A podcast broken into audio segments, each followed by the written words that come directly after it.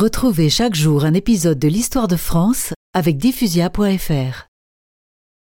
Les Anglais ont envoyé un entremetteur auprès du duc de Bourgogne. C'est l'évêque Cochon, un Français à leur service. Pour entendre cette sorcière avouer ses péchés, le duc de Bedford vous offre une rançon de roi. Le 20 octobre 1430, le sinistre évêque repart avec sa prisonnière.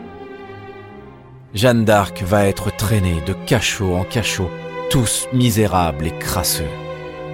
Enfin, peu avant Noël, elle est transférée dans la grosse tour de la forteresse de Rouen, où séjourne le jeune roi d'Angleterre Henri VI et son tuteur, le puissant duc de Bedford.